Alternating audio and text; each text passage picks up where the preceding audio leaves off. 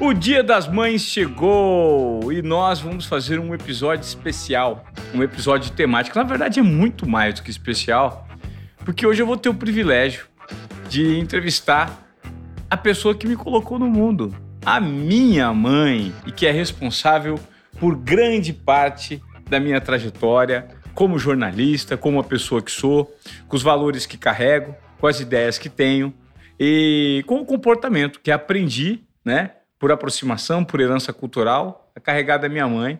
Então hoje a gente vai fazer um papo descontraído, né, dona Zilda? Tudo bem, mãe? Oi, meu filho. Tudo lindo, tudo maravilhoso. Estou muito feliz de estar aqui, de participar desse episódio, de tentar passar alguma coisa do que eu vivi, do que eu aprendi, do que eu cresci. Enfim, uma história linda. É uma história linda, porque é uma história de superação, né? E exatamente hoje, em que eu entrevisto a minha mãe, a gente chegou a uma marca de 100 mil inscritos. Não é muito legal isso? Nossa. Desobediência produtiva? É, uma, é um feito, né? Na É verdade. uma realização. É uma realização. Que E- legal. E tô aqui para comemorar tudo isso. Ô, mãe, e a gente. Ah. Nós, nós é, durante a nossa trajetória juntos, né? A gente sempre pensou, a gente. A vida toda teve papos e conversas que são só nossas. Sim. Né? E a gente sempre tentou dividir essa conversa com as pessoas, fazer uma live, fazer um quadro semanal. A gente nunca conseguiu fazer isso eh, de fato sair do papel. Mas agora, esse episódio ele vai dar uma oportunidade para a gente conversar sobre eh, os bastidores nossos, né? Situações que as pessoas não sabem sobre a minha trajetória enquanto criação e que foi fundamental a participação da minha mãe nessa história toda. Como é que é ser mãe do Ivan Moré, Zilda? Um grande desafio. Por quê? Porque, na verdade, ser mãe é um grande desafio, né? Você fica o tempo inteiro lutando entre saber, descobrir, aceitar, é, entender, enfim. E você foi meu primeiro filho, né? E chegou num momento que eu não estava tão preparada assim para ser mãe. É, fui pego de surpresa quando eu percebi eu estava grávida e tive assim a alegria de saber que ia ser mãe, porém Não foi planejado, né? não foi planejado, né? E aí eu fiquei assustada. Porque, para ser bem sincera, eu não gostava de criança. Eu não era muito afim de criança. Achava que criança me incomodava, que dava muito trabalho, que criança mexia em tudo, que criança chorava, enfim. E de repente eu ia ter uma criança, né? E como é que eu ia lidar com isso? Será que eu ia gostar realmente do meu filho, dessa criança? E quando você nasceu, eu me transformei numa leoa. É mesmo, Eu né? me transformei numa leoa. Aí foi assim incrível até o comportamento que eu tive. Eu acho que foi meio meio psicótico mesmo. Por quê? Que depois que eu tive que você nasceu, né? Eu cheguei na minha casa e não queria que ninguém te visse. Que era só meu. Era meu. Saiu de dentro de mim, era meu. Não queria que ninguém pegasse, as visitas chegavam e eu não queria receber. Eu falava que você estava dormindo, que eu estava com dor. Eu fiz isso uns 20 dias depois que você nasceu.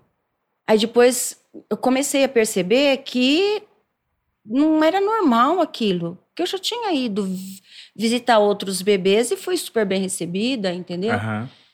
Aí eu comecei a pensar, nossa, meu, mas eu não posso fazer esse tipo de coisa, eu preciso compartilhar dessa minha alegria, né? Mas era muito doentio mesmo, sabe? E eu acho que essa sensação até foi é, negativa em relação, é, sabe, a criação em- de partilhar você até com teu pai, sabia? É. É uma coisa que você não sabia, nunca tinha te dito, né? Porque você achava que eu era muito seu. Muito meu. Muito meu.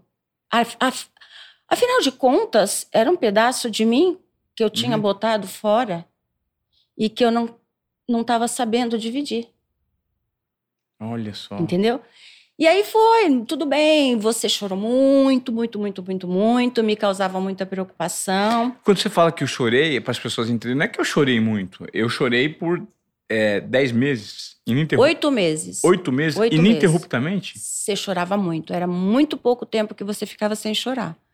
E eu trabalhava, né? E aí eu virava aqui, eu falava, meu Deus, o que, que eu faço? Eu tenho que trabalhar, tenho que cuidar do meu nenê, eu não sabia o que eu fazia. Eu, enfim, era muito difícil, muito é muito dolorido para uma mãe ver o seu filho chorar, se está chorando porque alguma coisa não está bem, né? E, e você não tem muito o que fazer, porque aí eu botava remedinho no ouvido, no nariz, e na boca, e nos olhinhos, e balançava, e tirei uma mamar, não dei mais o peito, porque eu não estava dando conta, e eu achava que era fome. Enfim, foi meio difícil para mim, talvez por conta da falta de formação, de experiência, de conhecimento, enfim. Como se cria um filho? Não dá, não tem cartilha, né? Ô mãe, a gente hoje, é, quando nós olhamos no espelho, né, eu e você, a gente sente um conforto é, e um senso de realização com o seguinte pensamento: poxa, a gente conseguiu chegar em algo legal. Algo legal é a sensação que eu, eu, eu sinto que você tem e que eu também tenho é a seguinte: poxa, nós vencemos da vida. Porque de onde nós viemos, lá no passado, parecia meio difícil a gente é, acreditar que ia chegar né, onde nós chegamos. Por que, que eu estou falando isso para vocês? Porque eu quero é, agora, assim, dividir é, a nossa origem e como foi difícil. Quem olha hoje para a Zilda, que é minha mãe, e para o Ivan, pode pensar, poxa, mas quão difícil? O que é ser difícil? E a partir de agora vocês vão entender um pouquinho da história de superação da dona Zilda que é uma história muito difícil do ponto de vista familiar e do ponto de vista, principalmente, é, de enfrentar as adversidades da vida. Porque aqui está sentada uma mulher que sofreu discriminação, sofreu preconceito, tem dores familiares que são difíceis de imaginar. E a gente vai dividir isso, né, mãe, um pouco com as pessoas sim, e com a gente mesmo, né? Sim. A sua origem é muito simples, né? Sim. Muito simples. Você muito tem simples. duas irmãs é, a tua mãe morreu muito cedo, a minha avó morreu muito cedo, e você sequer conheceu o seu pai. Sim. Né? Não sei quem é, né, na verdade. Nem sei quem é meu pai. E, e eu queria que você contasse um pouquinho para as pessoas como que foi essa dificuldade é, lá nos anos 50, quando você nasceu numa cidade pequenininha do interior de São Paulo, em que o preconceito, a discriminação, a tentativa de abuso Sim. Existiu. Muito. E você conviveu com medo, com a falta de proteção, com a ausência de um pai, com a ausência de uma mãe. Também. Então, é, na verdade, assim, é, eu já, de antemão, já quero dizer que apesar de ter sido muito difícil, foi muito gratificante tudo que eu vivi. Porque eu tenho certeza que eu sou reflexo de tudo que eu passei. E, e sempre fui por intuição, uma pessoa que teve muita fé no sucesso. Eu tinha certeza que eu ia vencer. Eu tinha certeza, porque aquele tipo de vida aonde eu nasci, o contexto onde eu estava inserida, não era para mim. Eu não me sentia parte daquilo. Eu queria tudo muito diferente, mas eu não sabia como, mas eu ia atrás, eu ia conseguir. E assim foi. Eu fui, né, fui a caçula de três irmãs, de três filhas, e a diferença era um pouco grande. Elas casaram e a gente era muito unida, muito, muito, muito. Casaram e eu fiquei em casa pequenininha, com oito anos, e me senti órfã, porque o meu apoio era, eram elas. A minha mãe não tinha muita disponibilidade para mim.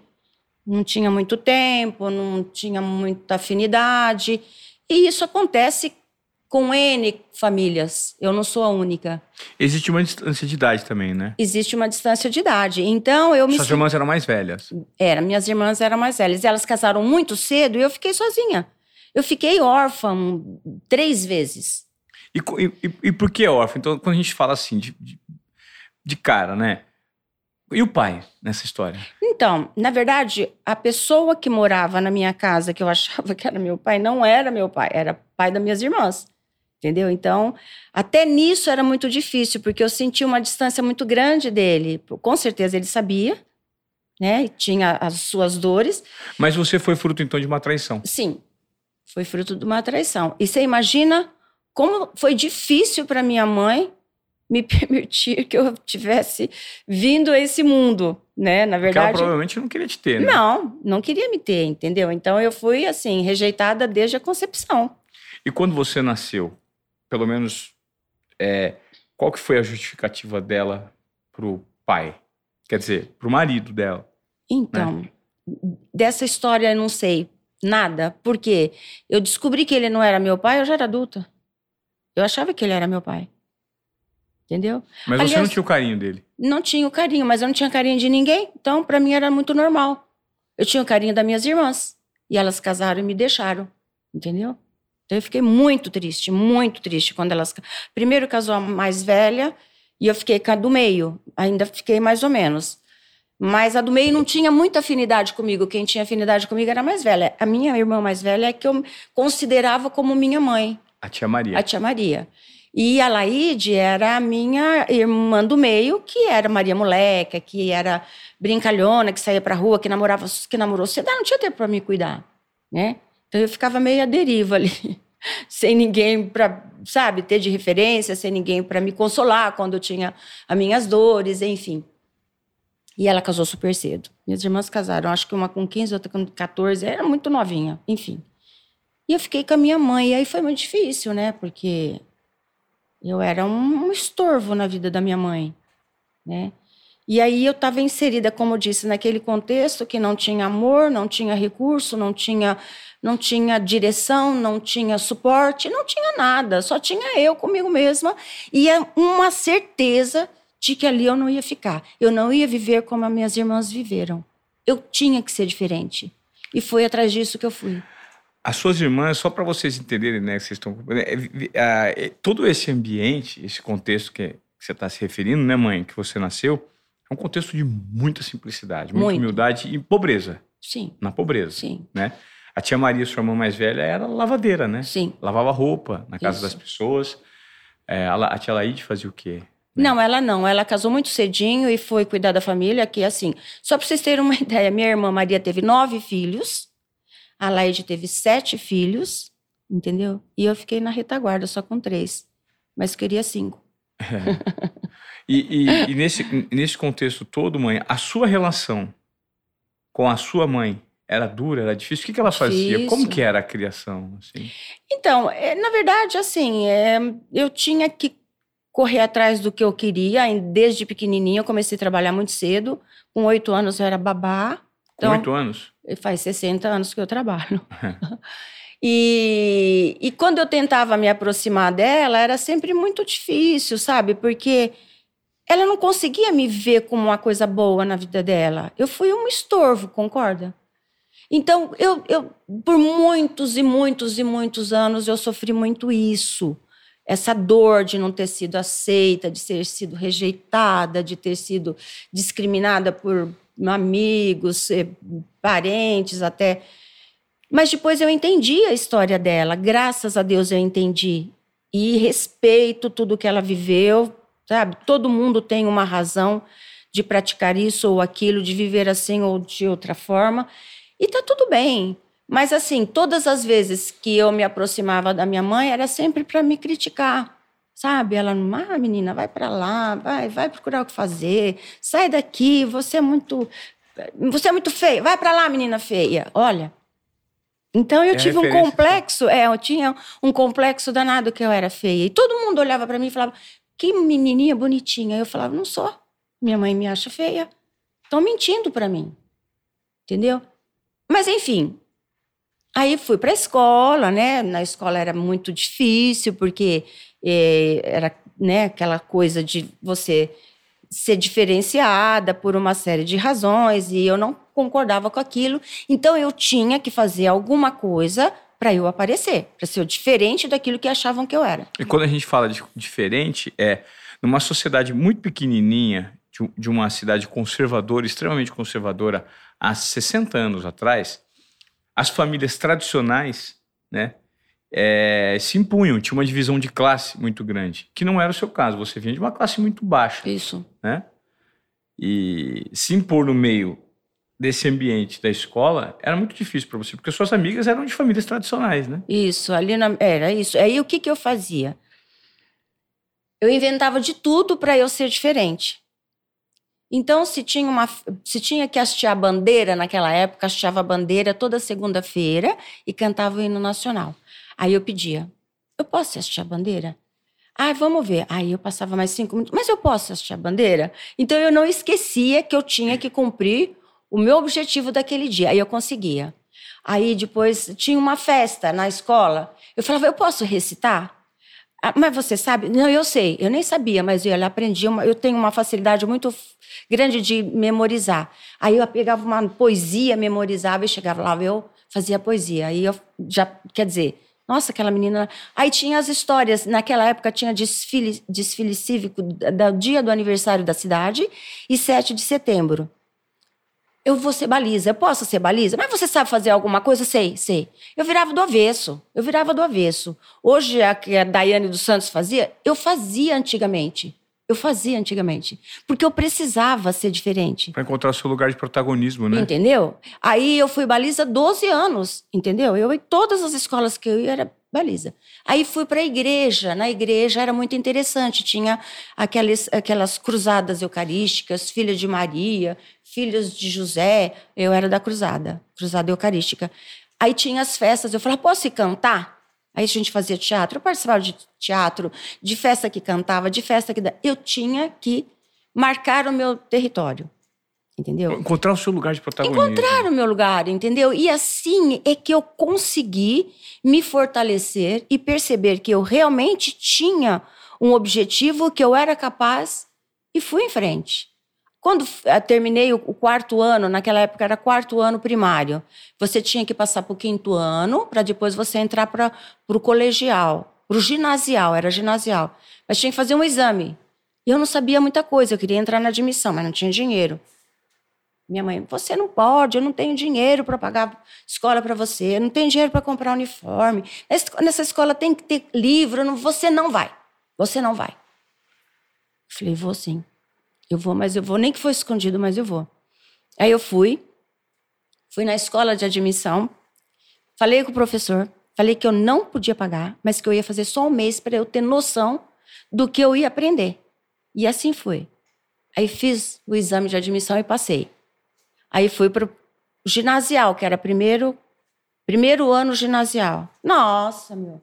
Cheguei na minha casa, minha mãe falou: Você tá ficando doida, você não vai fazer ginásio. Eu falei: Vou sim, mãe. Eu preciso fazer. Eu tenho que fazer, eu tenho que fazer alguma coisa de diferente. Eu não vou ser, eu não vou trabalhar do, de doméstica. Eu, sem desmerecer a classe. Claro. Entendeu? Porque acho que doméstica toda mulher é tá? Você tem tua casa, você acaba fazendo o serviço da tua casa. Mas assim eu, como todo homem também é assim é doméstico, também, né? sim. Hoje, hoje em dia. Mas eu queria fazer isso para mim, não para os outros, que eu queria fazer algo mais. Aí com muito custo ela deixou. Aí eu fui, fui, fui e consegui. Aí fiquei sempre trabalhando. Eu estudava à noite e trabalhava de dia, tá? Aí consegui, fiz tudo bonitinho, fui para a faculdade. A faculdade da cidade, mas eu não tinha dinheiro para pagar a faculdade. Aí o prefeito da cidade falou: não, pode ir lá. Não, o provedor da, da faculdade, que era, foi um ex-prefeito, pode ir para a faculdade que eu vou te dar uma bolsa de estudo. Mas para ter essa bolsa de estudo, eu tinha que fazer um atestado de pobreza. É muito difícil, sabe? Você já mocinha, vaidosa, sempre fui, sabe? Você recorrer a uma série de órgãos municipais para você comprovar que você é pobre para você ganhar uma bolsa de estudo. Mas eu falei, mas eu tenho que fazer, eu sou pobre mesmo, eu quero estudar. Aí eu fui. Comecei a estudar, estudar, estudar, fiz faculdade, fiz um ano, fiz o segundo, quando chegou no segundo ano, no meio do, do, do ano, eles me chamaram na faculdade e falaram para mim: olha, a sua bolsa de estudo não foi aprovada. Você tem que pagar o ano passado. Que isso? Este ano, até agora, para você continuar. E você tem que bancar a sua faculdade. Me chamaram na secretaria. Depois de um ano e meio? Depois de um ano e meio. Eu fiquei muito triste, mas muito. Foi um choque na minha vida, assim, sabe? Foi uma coisa assustadora, absurda. Porque ali eu perdi o fio da meada. Eu falei, agora eu não, não tenho o que fazer, né? Dali, daquela secretaria, eu fui embora para minha casa a pé. Era 10 horas da noite, sozinha, chorando. Deixei tudo na escola. Fui embora. Cheguei na minha casa, ninguém. Cadê a Zilda? Cadê a Zilda na faculdade? Cadê a Zilda? Cadê a Zilda? Onde que tá a Zilda? Ninguém sabia da Zilda. E naquela época não tinha telefone, nada disso, né?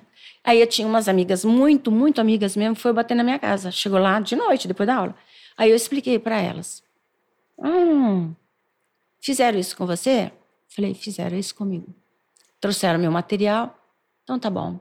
Trancaram a matrícula todo mundo e foram para a cidade vizinha fazer o resto da faculdade. Ninguém mais fez faculdade. Ninguém, na, na minha sala foram tudo para outra entendeu? Foram para outra escola lá, de acho que Dracena, se eu não me engano. Ou seja, época. mudaram de faculdade por sua por causa. Por minha causa, sabe? Aí foi assim, uma coisa que me deixou e foi esse extremamente... provedor, mãe, que foi esse provedor que... Foi, foi. Foi ele que me deixou na mão. E... Apalavrou alguma coisa e não... Pois é. É isso político, né? Político. Político. Mas assim, tudo bem. Aí eu fui trabalhar, graças a Deus, me dei super bem em todos os trabalhos que eu fiz. Eu ganhava relativamente bem. Aí depois eu casei, ajudei na construção da minha casa, todos os móveis da minha casa fui eu que comprei. E aí, né, tive você, que foi o meu primeiro filho, que foi assim. Um, a maior alegria que um ser humano pode ter é, é, é conceber uma criança, né? E a hora que você vê a, a carinha do seu filho, o seu, o seu mundo se transforma. É mágico, é divino. É inexplicável. Hum. Desculpa. Mas assim foi. Aí depois veio o Guilherme, né? E você era muito chorão, muito bravo, mas veio o Guilherme, que era mansinho, dormia cedo, comia direitinho. Por isso que eu digo, Deus é perfeito. Tudo tem o seu lugar certo, tudo se encaixa. Aí veio o Guilherme, que era tranquilo, para que eu não ficasse tão assustada com ele também, né? Uhum. E aí foi tão, tão bom, tão bom, porque aí um fazia companhia pro outro. Entendeu? E assim, e dali a pouco eu tive a Natália, né? É, terceiro filho, né?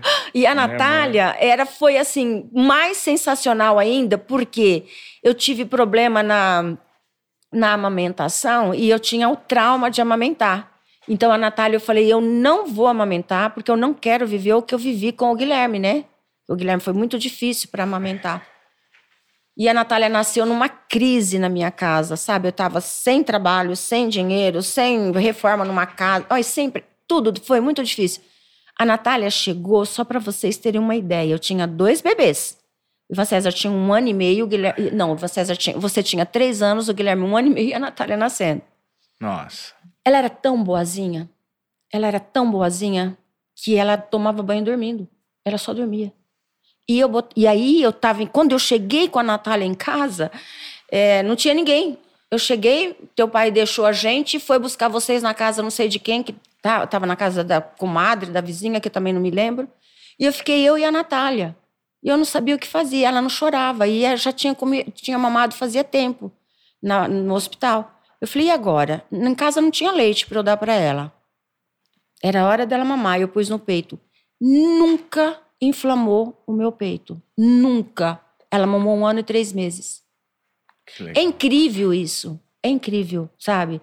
E ela mamava, dormia, acordava, não chorava. A Natália não chorava.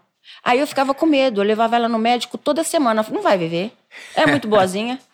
é muito boazinha esse neném, não vai viver. Mas ela teve uma saúde, assim, abençoada mesmo. A Natália nunca teve nada. E aí eu me, sabe, me vi mãe de três filhos lindos, maravilhosos, que eu amava mais que mais que tudo na vida e cada um de um jeitinho, né? Ô mãe, eu tô pegando um lencinho aqui pra eu enxugar minhas lágrimas, porque a gente já vai se emocionar. Se você quiser pegar um pra você também.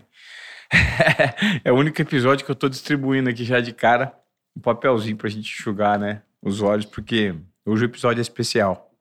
Ó, você falou, né, de parte dessas dificuldades na sua origem, na sua criação.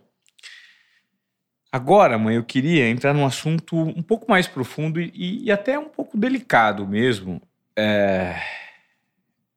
que é o fato de ser mulher numa cidade pequena nessa época. A questão da, das ameaças que você sofreu, da, da falta de proteção que você teve, né? Uma, é, existe uma falta muito grande de proteção da figura masculina. Depois a gente entra no conhecimento, né? Na, na, na parte em que você foi introduzida, né? Pela vida ao meu pai, que também não foi fácil, não é mesmo?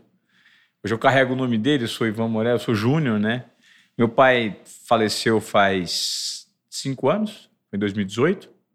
Uhum. E vai completar cinco anos agora e agradeço por tudo que ele fez para mim e a gente né, tem um carinho, um amor muito grande. Mas o meu pai foi um pai muito difícil, principalmente um marido muito difícil para minha mãe, né? É, que extremamente machista, fruto de uma cultura patriarcal. E mas antes de você conhecê-lo, você já não tinha um pai, né? Não sabe quem é o seu pai até hoje. E o que, de certa forma, gera um desconforto na gente, Maduro. Eu gostaria de saber quem que é o meu avô, o seu pai. A gente não, enfim, ainda não foi atrás dessa investigação. Mas a sua mãe, num determinado momento né, da tua vida, ela chegou, inclusive, a pedir que você não estudasse e escolhesse um outro caminho. Sim. Né? E o outro caminho, qual era esse caminho, mãe? Era um caminho da, da de se vender? Sim. Infelizmente. Na verdade, é o que eu digo, sabe? Porque era, exemplos eu tinha de sobra, né? Pra, exemplos negativos. Negativos. Eu tinha de sobra para eu seguir esse caminho. Mas não era nada disso que eu queria para mim. Eu queria viver diferente de tudo que eu estava vendo. Não era aquilo que era legal, não era justo eu ser inserida naquele contexto, era muito triste. Então, eu eu não tinha para quem recorrer. Era eu comigo mesma, entendeu? Para quem que eu ia pedir e, apoio? E o que, que sua mãe falava para você nessa época? Ah, esse negócio não dá certo, esse negócio de escola, esse aí é para quem tem dinheiro. Você precisa é trabalhar, ganhar dinheiro para ajudar em casa, entendeu? E o trabalhar se referindo É, a... possivelmente, né? Fazer programa, é, né? É, né? Eu falava, não, eu preciso estudar. Com que idade? Então, nessa época eu já estava estudando, eu devia ter uns 13 anos, 14 anos, entendeu? Era muito novinha para a época, não tinha não tinha não tinha eu não tinha alicerce, não tinha base, não tinha não tinha ninguém para me dar respaldo, ninguém. Sabe quando você olha para um lugar assim e fala, e aí? O que, que eu vou fazer? E quando eu ia para o meu trabalho, que eu morava numa vila, é, é, vila no interior é periferia. Periferia. É, é. A, a, gente pensa a, a, a, nomenclatura, mas a vila é a extrema periferia da é, cidade, né? Isso. Com ruas de terra, isso. sem saneamento básico. Sem saneamento básico, sem água encanada, sem Isso banheiro. mesmo, era. era Não assim. tinha nada disso, Não era pobreza disso. mesmo. mesmo. Porque a gente está lembrando que é um tempo bem anterior, né? Anos 60 já aí, é, né, mãe? 60, 65, por aí. E, e aí eu ia para o meu trabalho e, e eu era assediada o tempo inteiro por pessoas que se achavam poderosas na cidade e que, por eu ser uma menininha de vila, tinha que me submeter aos caprichos, entendeu? Desses, dessas pessoas que se achavam os donos da cidade. Então, para mim, era um trauma aquilo. Quando eu via alguém atrás de mim, eu ficava muito desesperada, muito nervosa. Então, para eu não ser, não, não correr o risco de ser assediada, eu andava na linha do trem. Assediada, você diz estuprada mesmo? Né? É, né, assediada, porque na verdade ninguém nunca me tocou, nunca me relou. Nunca me permiti isso, uhum. nunca cheguei a esse extremo. Eu sempre corri muito longe, ficava muito longe disso. Então eu andava na linha do trem, porque na linha do trem o carro não passa, né? entendeu? E eu morava três quarteirões depois da linha do trem, eu descia correndo, onde era terra e tal. Então era muito complicado, muito mesmo, entendeu? E graças a Deus eu consegui arrumar um trabalho e me bancar para que eu não precisasse cumprir as ordens da minha mãe, entendeu? E aí eu comecei, encontrei o seu pai, comecei a namorar e para mim é, por mais difícil que ele tenha sido, naquele momento era um, era um, um, um suporte para eu poder ter alguém com quem contar.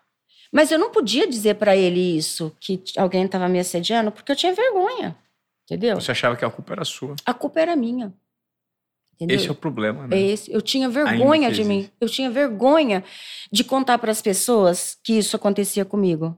Se sentia culpada, né? Sim, eu me sentia culpada. Quantas vezes eu me olhava e falava: Meu Deus, mas será que eu sou isso tudo? Será que eu sou isso mesmo? Mas eu não sou, eu, eu- sabe? Então eu vivia num conflito horrível, porque eu achava que as pessoas tinham que me respeitar. E se não me respeitasse, a culpa era minha.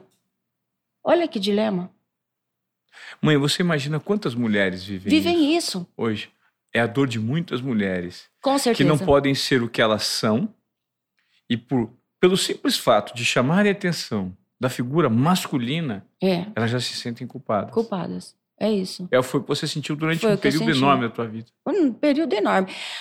Até que um dia eu eu trabalhava no banco, eu fui bancária e neste banco tinha um cliente que sempre estava lá e que fazia parte desses, dessas pessoas que me, que me perseguiam, na verdade, né? E um dia eu cheguei na oficina, teu pai tinha uma oficina, eu cheguei na oficina, eu era namorada, não era casada. Eu cheguei na oficina e vi o cara lá. E eu fiquei roxa de medo, de, de tudo, tremia, tremia, tremia.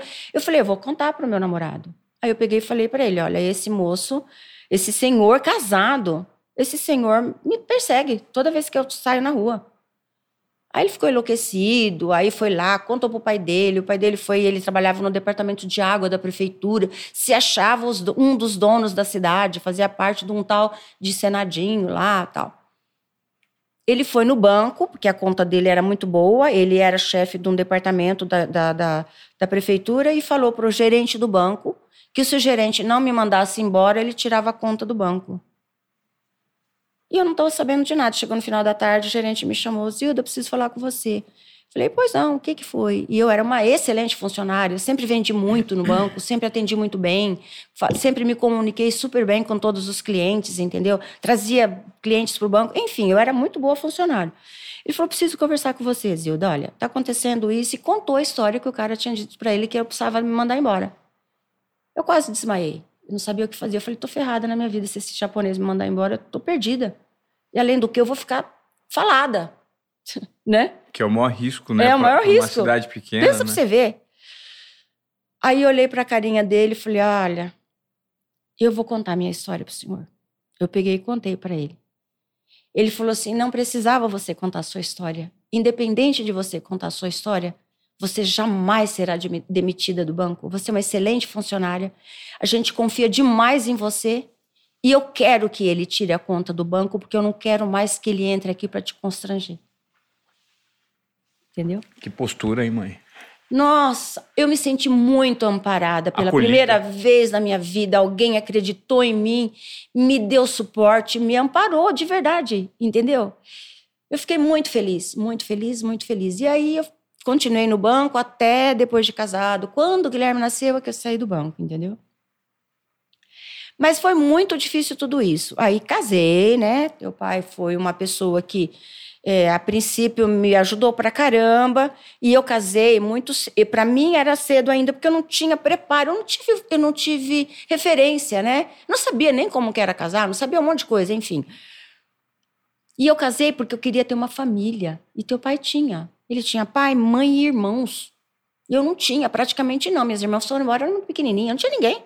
Então eu queria casar para ter alguém. E aí eu investi todas as fichas na família do teu pai.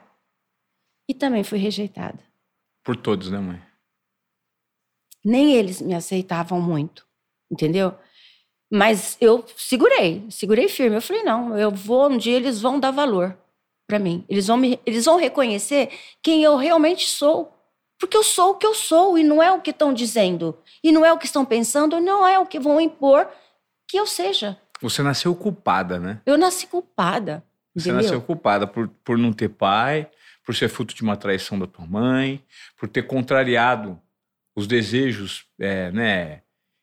É, os desejos, assim, é, a falta de visão da tua mãe, de É. preparo para a vida, de querer que você muito precocemente vendesse o seu corpo, né?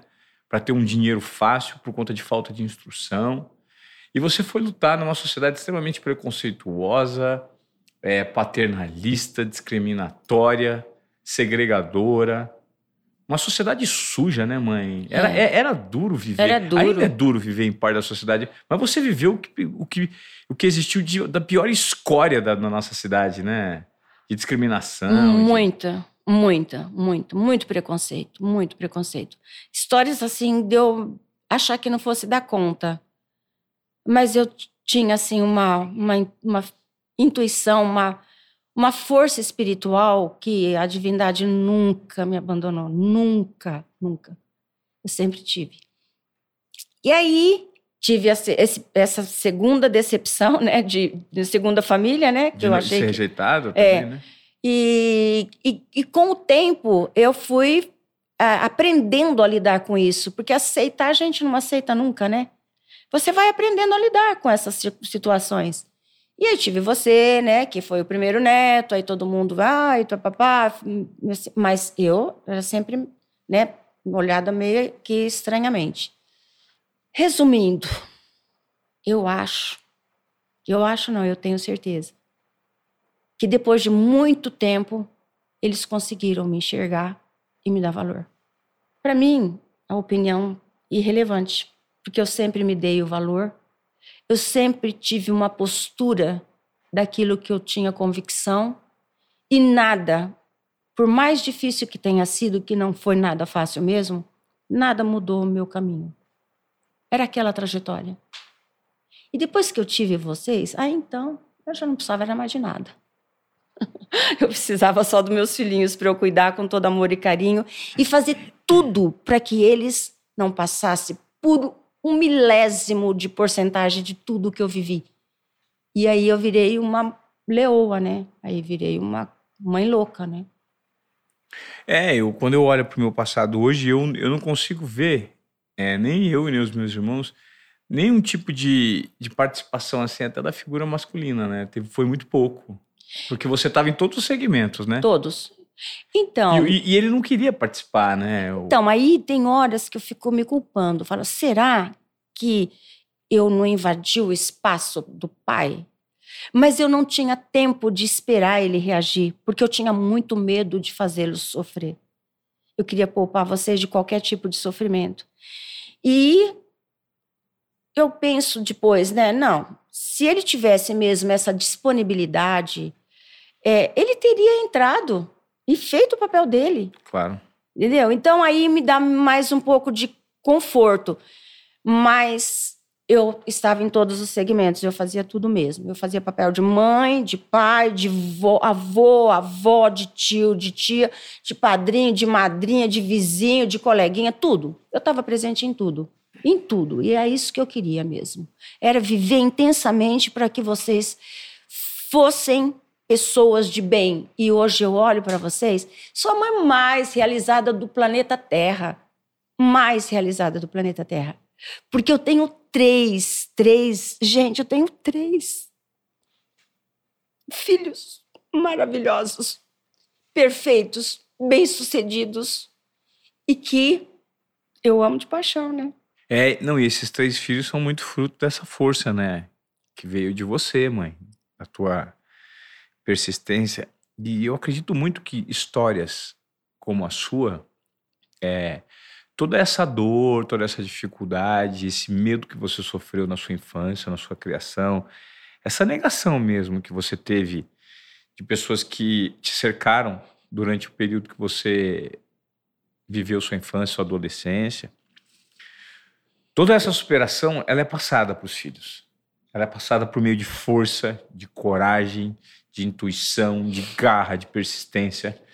Porque a gente é espírita, né? E a gente acredita em outras vidas, né, mãe? A gente acredita que nós viemos para essa vida e a dor que enfrentamos nela, ela é de acordo com a missão que nós temos temos que cumprir. que cumprir aqui Sim. nesse, nesse, Sim. nesse planeta, nessa vinda nossa para esse estágio de evolução. E tudo isso é, fortalece, só fortalece. Porque é por meio dessa adversidade e da superação dela que a gente fala: não, caminho mais fácil não é o caminho que compensa. o caminho da dificuldade e da construção a longo prazo, ele é o real. Ele é o consistente, ele é o mais complexo, mas ele é o que testa, né? Enverga, mas não quebra. A gente enverga, mas não quebra, né? Só se fortalece. Só se fortalece. Só se fortalece. Só se fortalece. No período nosso, você quer falar alguma coisa? Não, então, e, assim, na verdade, essa história, né, que eu tinha tal da intuição e não sabia o que era, né, filho? Eu só tinha aquela força interna, sabe, que me projetava sempre e que me fazia acreditar e que me fazia caminhar, que me fazia buscar. E daí vem aquela história que eu sempre digo para você. Vinha aquilo na minha cabeça. Só vai. Só vai que dá certo. Só vai. E isso que eu trouxe para vocês a vida inteira. É. Sempre, sempre. Vai dar certo. Eu não sei como, mas vai dar certo. E é nisso que eu acreditei. E é nisso que eu acredito. Ô mãe, trazendo um pouco agora para o meu ponto de vista, né? É, é, obviamente, a minha dificuldade na infância, com as condições que eu nasci e tal, foram muito diferentes, foram muito mais, é, muito mais amenas, tranquilas do que o que você passou.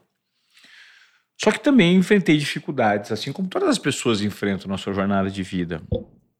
E eu me lembro muito que numa sociedade em que o poder financeiro, o nome familiar e as diferenças de classes elas prevalecem muito, é, para a gente foi difícil conviver em algum período na cidade durante a minha infância e esse período ficou mais complexo ainda quando eu passei a não me desenvolver fisicamente tão bem, lembra? Sim, lembro. Eu sofri muito com isso. Sim. Além de ter bronquite crônica, né? Sim. eu era doente na infância. É, eu sofri muita discriminação, sofri muita. É, eu fui alvo de muitas brincadeiras assim absurdas que eu, eu olho para trás e falo, cara, o que, que eu sofri?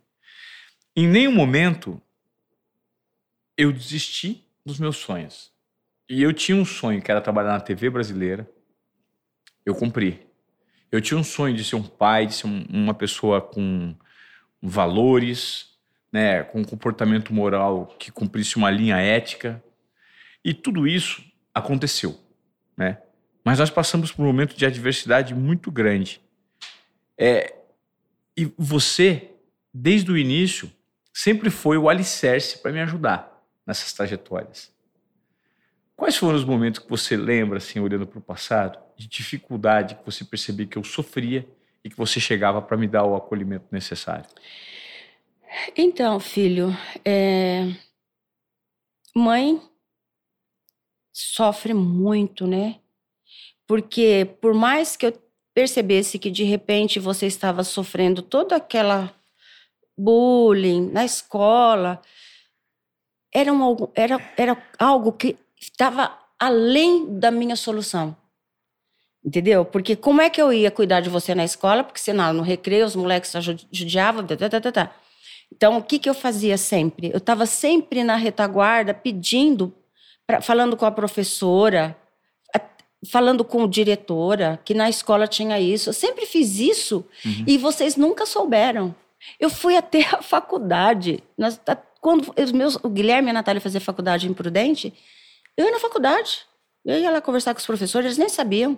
Eu ia lá na, na lista, lá ver se eles estavam bem na escola, se tinham, não sei o quê. Entendeu? E quando alguma coisa acontecia, eu ia atrás do professor. Eu sempre fiz isso nos bastidores e nunca falei nada para vocês. Uhum. Entendeu? Mas assim, o que eu acho assim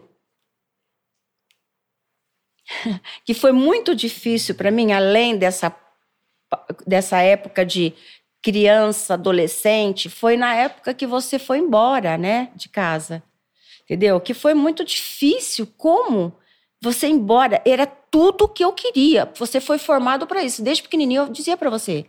Entendeu? Agora você imagina para uma mãe, feito eu, que vivia o tempo inteiro em volta de vocês, que não podia admitir absolutamente nada, permitir que você fosse embora nas condições que você foi, né, filho?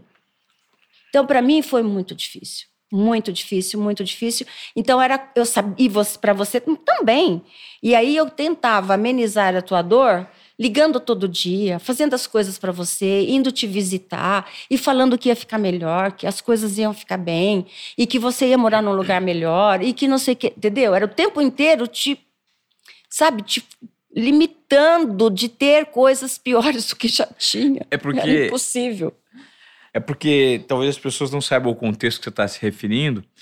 A primeira vez que eu saí de casa, né, para estudar, eu fui morar por um período em Bauru para fazer um cursinho preparatório para passar numa faculdade pública. Só que como esse cursinho era pago e a gente não tinha condições, né, mãe? Era o ângulo, né? Foi a primeira vez que eu fui estudar numa escola particular assim para fazer um curso preparatório para entrar numa faculdade pública, eu não tinha como pagar a faculdade. Então a tentativa era, vamos fazer um ano do cursinho preparatório para você entrar na faculdade. E o único lugar que cabia no bolso, que o nosso bolso era um pensionato. E que eu achei por um acaso com uma amiga minha, entendeu? Era a única alternativa. A eu me lembro única. até do valor que a gente pagava. O ano era 1994, a gente pagava 17 URVs, porque foi exatamente a virada do plano real. 17 URVs eram 17 reais, a gente pagava por mês com alimentação inclusa. Só que eu dividi um quarto com seis pessoas, eram três beliches, né? Eram seis pessoas no quarto. O quarto era no contrapiso. é, eu e, e, e, o, e, o pensionato ficava em cima de um rio do lado do um esgoto a céu aberto. É. E eu convivia assim, todos os dias eu matava pelo menos três ratazanas do tamanho de gato, embaixo da minha cama. E tomava água em chuveiro sem energia elétrica, né? Toma, é. No chuveiro frio. Tomava cano banho, lá é, de fora. É. E tinha ainda e você ainda nessa época não tinha, ainda estava com bronquite, você ainda tinha bronquite, era bem menos, mas É. Ia pra aula todo dia de ônibus, então e comia arroz com ovo, eu lembro. Quase todos os dias. Às vezes tinha um pastelzinho que, que tinha na esquina ali que comia uma fritura. Mas foi um ano difícil. E vocês viam que essa situação era complexa e não tinha nada para fazer, né, mano? Não tinha como lidar, tinha que enfrentar. Então, é pra, então, imagina se era difícil em casa, na onde você estava, era difícil eu conseguir administrar todos os problemas que a gente tinha. Imagina você fora, longe dos meus olhos, o sofrimento que eu tive, que eu tive que superar, na verdade, entendeu? Então, era assim, era... Eu ia uma, duas, três, quatro, cinco, seis vezes por mês num médico da cidade, porque era a única pessoa que podia me entender, que se eu fosse falar pro teu pai, ele falava, vai buscar. Tá achando ruim? Vai buscar. Vai dar nada mesmo? Vai lá buscar. Teu filhinho. Ele falava que eu não ia dar em né? nada. Não vai dar nada em mesmo. Ele não vai dar em nada mesmo? Vai buscar, então. Eu falava, não, vai dar sim. Ele vai ficar. Ele vai ficar. Eu vou conseguir superar, ele vai ficar. E eu ia lá no, no nosso médico, que a gente conhece, eu chegava lá, contava, ele falava, calma, filha, calma. Tenha paciência, olha, fica tranquilo. Você vai se dar bem, se você conseguir deixar o teu filho ficar. Eu falei, não, eu vou conseguir, mas eu tô sofrendo muito. Eu preciso de alguém para eu poder falar o que eu tô sofrendo, porque eu não tenho ninguém para falar. Não. Pode vir para falar. Quantas vezes você quiser, você pode vir falar. Né? E era ele, era o meu refúgio, entendeu? Ô mãe, eu, eu, eu não, não posso deixar de citar também que no meio dessa dificuldade, né, de falta de referências familiares, de um alicerce familiar, de uma história tão doída, ainda teve nesse caminho uma traição, né, do, do meu pai Nossa, com você quando a gente era adolescente. nossa. E que você perdoou. Eu tinha que perdoar, né, filho? Eu Você tinha, precisava. Eu tinha que que perdoar. Por quê? Se eu, vocês tinham que dar certo. E Vocês filhos, né? é, vocês filhos, vocês tinham que dar certo. E se eu, por uma razão qualquer, fraquejasse no meio do caminho sem um pai, a culpa seria toda minha. Então eu falar, eu pensava assim, não, eu vou segurar, eu vou segurar e fazer sempre o que eu sempre fiz, porque apesar de ser figurativa a presença dele, mas ele está ali. Eu não sei até que ponto as crianças vão entender de estar sem o pai por perto, Hum. né? E eu dar conta de tudo. Era uma sem- proteção a Era uma menos, né? proteção, De certa é, forma, não, porque ele, ele, ele, numa sociedade extremamente conservadora, machista, patriarcal, você ficar solteira eventualmente Pensa seria assediada por outros homens e tal, e proteger o seu ninho Era isso. Dependia da figura masculina. Isso mesmo. Mesmo que seja um- um- alguém que não cumprisse todos os requisitos que você gostava, né? Que você respeitava. Então, e, e tanto é isso que você se form, você foi embora, se formou, foi trabalhar, o Guilherme também. A Natália foi a última quando a Natália se formou. Ela foi embora, no outro dia eu falei: "Tchau, não quero mais. Pode ir embora". Entendeu? Missão cumprida. Agora eles são donos do nariz, eu vou estar sempre por perto, mas você não, de mim não. Aí foi quando a gente separou. Muito difícil, foi muito difícil. Mas enfim, no final, eu só tenho a agradecer a ele também, porque foi vivendo o que eu vivi, da forma como ele conduziu, é que eu me fortaleci para dar conta de tudo o que vinha pela frente, entendeu? E dei. Eu me sinto a pessoa mais realizada do mundo, porque a minha realização sempre foi o sucesso de vocês. Isso a gente está vendo, né? Ô mãe, você acredita que existem perfis de pessoas que vêm única exclusiva, não única exclusivamente, mas assim, em grande parte da sua ocupação para exercer o papel de mãe? Sim. E eu sempre achei isso, sabe? Eu falava, qual é a minha função? A minha função era ser mãe. Inteiramente. Sempre. Em todos os sentidos. Incondicional. Incondicional. Incondicional. Se eu tivesse que fazer qualquer coisa para que vocês ficassem bem, eu faria qualquer coisa. Qualquer coisa.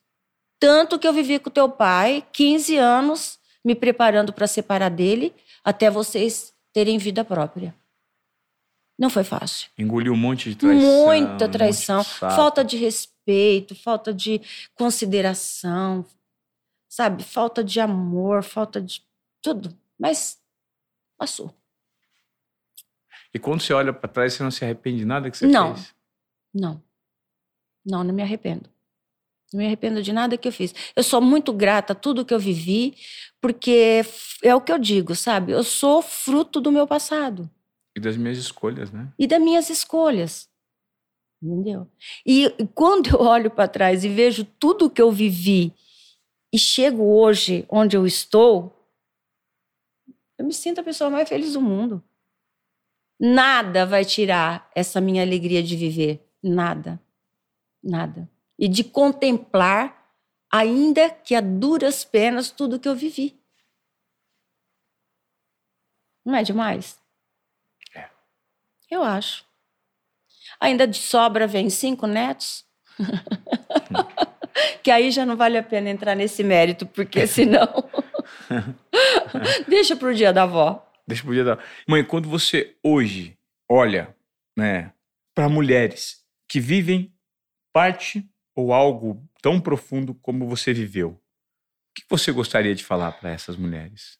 Para mães é, que têm situações de opressão, de medo, de falta de oportunidade, em que tudo aponta contra elas. Tudo que vem, vem contra.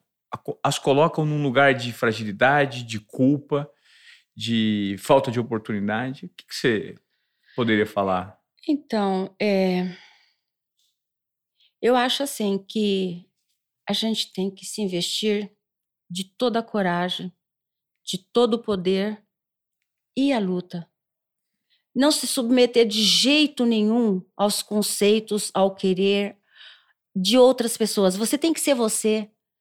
Vai dar certo. É uma questão de tempo. Você pode patinar por um tempo, você pode sofrer, você vai chorar. Mas se você tiver uma ideia fixa do que é que realmente você quer da vida, você conquista. É isso, não tem erro. Não tem erro. Eu, eu vejo por mim, eu não tinha, eu tinha zero de chance. Zero, não tinha formação, não tinha. Zero nenhuma. Então não é 0,0001. É. É o mínimo. É. Entendeu? E eu consegui. Então é só focar, sabe? O que é, qual é o seu objetivo de vida? Então, vamos traçar. O que acontece? Vai acontecer, vai dar certo, você vai vencer. Não tenha medo. põe para fora todos os seus demônios e vai correr atrás dos seus objetivos. É, quando eu né, comecei a tentar me arriscar para ter um, justamente pelo comportamento de desobediência produtiva, para tentar furar a minha bolha e para tentar sair desse mundo em que eu era vítima de uma situação, você foi a, a principal apoiadora Sim. desse movimento, né? Qual que, o que, que você sentia que existia por trás do meu perfil e que precisava de uma força sua? Você, você acreditava desde o início que eu ia conseguir Filho, é, me dar bem na minha profissão? Filho, eu sempre acreditei. Desde o primeiro dia que eu te vi, a hora que eu olhei para tua carinha, eu sentia que existe alguma coisa de muito desafiador para nós, que você ia conseguir ser o que você queria ser.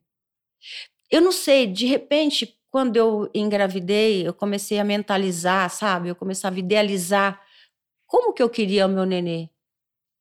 Eu ficava pensando, ah, eu queria um menininho. Um menininho branquinho do cabelinho loirinho. Imagina, era preto, queria um menininho do cabelinho loirinho. Né? Você nasceu loirinho. Do cabelinho loirinho. Falava, nossa, meu, como que pode. Que coisa incrível, sabe? Que coisa incrível. Da forma como eu imaginava que seria o meu parto, foi. Eu não imaginava que eu ia ter tanta dor daquele jeito. Mas eu queria ter meu filho no parto normal, parto natural, na verdade, né? Quando você me teve, você foi a pé para o hospital, não foi? Eu fui a pé para o hospital. Por quê? O meu pai estava onde? Não estava em, não tava em casa. Eu já, quando eu acordei de manhã, eu sabia que eu ia ganhar nenê. Aí eu falei, eu vou ganhar meu nenê hoje. Aí eu fui me ajeitar, arrumar mala, é, fui lavar o cabelo, aquelas coisas de mulher vaidosa, né? Que queria que meu filho chegasse com a mãe mais linda do mundo. E fiquei o dia inteiro por ali e tal, e falei para ele na hora do almoço, eu vou ganhar nenê hoje. Não se, não, né? Não saia, não fique longe, esteja em contato porque eu vou ganhar nenê hoje. Que nada, imagina. Aí esperei, esperei, esperei, esperei, esperei. Aí foi chegando a dor, ficou três horas da tarde, quatro horas da tarde, cinco horas da tarde, seis horas da tarde, eu com dor, com dor, com dor. E as cólicas foram aumentando e eu ligando, ligando, ligando, não achava. E aí a minha a menina que trabalhava em casa era minha prima, né? Aí eu falei para ela, olha, é o seguinte, deixa a mala aí. Eu vou chamar a vizinha e eu vou para Santa Casa a pé porque eu não tô aguentando mais. O neném vai nascer, eu tô com muita dor. E fui. A pé. A pé para Santa Casa. Aí depois de uma hora que eu tava lá, eu cheguei na Santa Casa e falei, moça, chama meu médico que eu vou ganhar neném. Ela, ah, tá bom, tá bom, vou chamar. Espero que espere com dor, com dor. Eu falei, moça, eu vou ganhar nenê. Eu tô te falando que eu vou ganhar nenê. Vocês não estão acreditando? Ah, eu vou ligar pro médico. Eles não acreditavam com a minha paciência, a minha calma, sabe? Tão convicta de que eu ia, ia dar tudo certo, que ia ficar tudo bem, sabe? Assim, uma coisa inexplicável. Eu cheguei na Santa Casa, era sete horas da noite, dez horas da noite você nasceu, de parto natural. E a coisa mais gostosa do mundo é ser mãe, é ver o neném assim. Nossa, meu Deus do céu. Não tem explicação. não tem explicação. E aí fui embora no outro dia já e já entrei naquela neura, né, de ficar em volta de você. A primeira noite que você foi para casa, a primeira noite você dormiu a noite inteira. E eu fiquei a noite inteira olhando para você. A noite inteira olhando para você. Eu não dormia, eu ficava olhando assim, ó. Doía as costas, eu levantava, mexia e ficava olhando. Se você estava respirando, botava a mão, passava a mão. Na segunda noite, eu estava morta de sono e você começou a chorar e nunca mais parou. nunca mais parei. Aí chorava bastante, na verdade, sabe? Chorava bastante. Mas é. Eu acho que era mesmo uma coisa que tinha que viver mesmo, tinha para eu poder cuidar de você de uma outra forma, sabe? é, tinha que ter um, outros cuidados de que uma criança normal não tem. Mas com você, filho, eu sempre disse para você, o que, que eu digo para você? É, a frase, a, a frase eu, eu vou passar para você, que ela sempre explica aqui. É, eu nasci para brilhar e ela nasceu para me aplaudir. Isso. Né? Isso. Não é demais?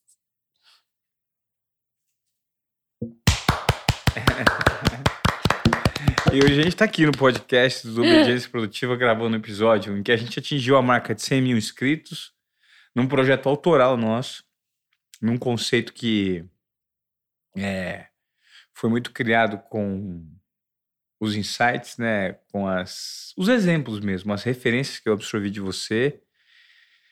E hoje a gente está aí, né, mãe, gerando, tentando, um, com, esse, com essa conversa que a gente teve, provocar um pouquinho as pessoas. Hoje é um episódio especial de Dia das Mães.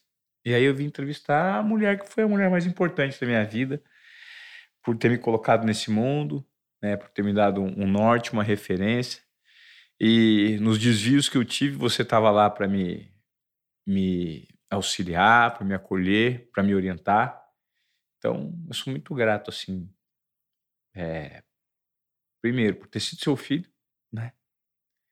Segundo, por você ter sido uma grande companheira, né, em todos os momentos de dificuldade que eu passei. E principalmente por você aceitar compartilhar essa história rica de superação porque hoje, mãe, eu olho para você e vejo que você é uma mulher foda.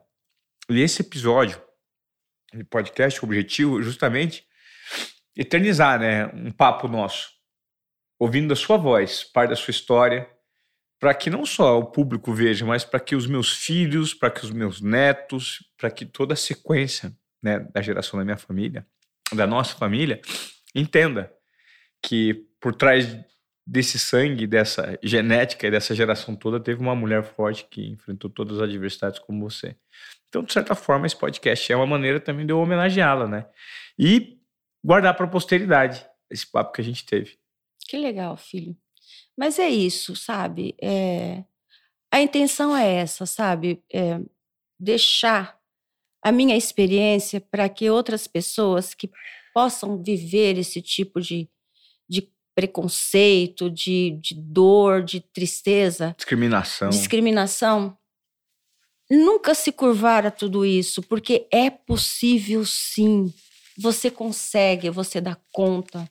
Basta você traçar um norte e ir em frente. Só vai. Que dá tudo certo. Que dá tudo certo. No final dá tudo certo. Eu acredito nisso.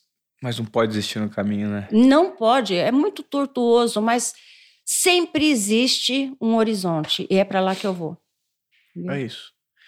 Então, com essa fala, a gente terminou. Olha, se todos te condenarem, se todos não quiser te ouvir, eu estou aqui para te escutar e para te defender. Porque mãe é perdão. Se todos te abandonarem e ninguém quiser te ver, eu vou te seguir e te procurar, porque mãe é compreensão.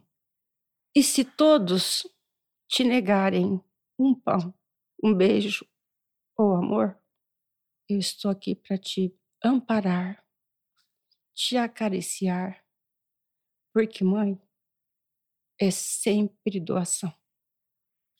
Eu te amo. Eu sinto isso. Eu sempre senti. E é por isso que eu agradeço por ser seu filho. Por isso. O grande prêmio da minha vida talvez tenha sido seu filho. Obrigado. Eu que agradeço, meu filho. Você não sabe o quanto eu sou feliz por ter você, o meu Guilherminho e minha Natalinha.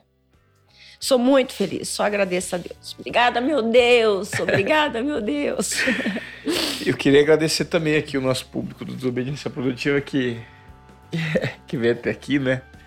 E que acompanha essa sessão de chororô aqui. Foi muito rico. Dia das Mães. Obrigado, mãe. Valeu. Obrigado, filho. Te amo.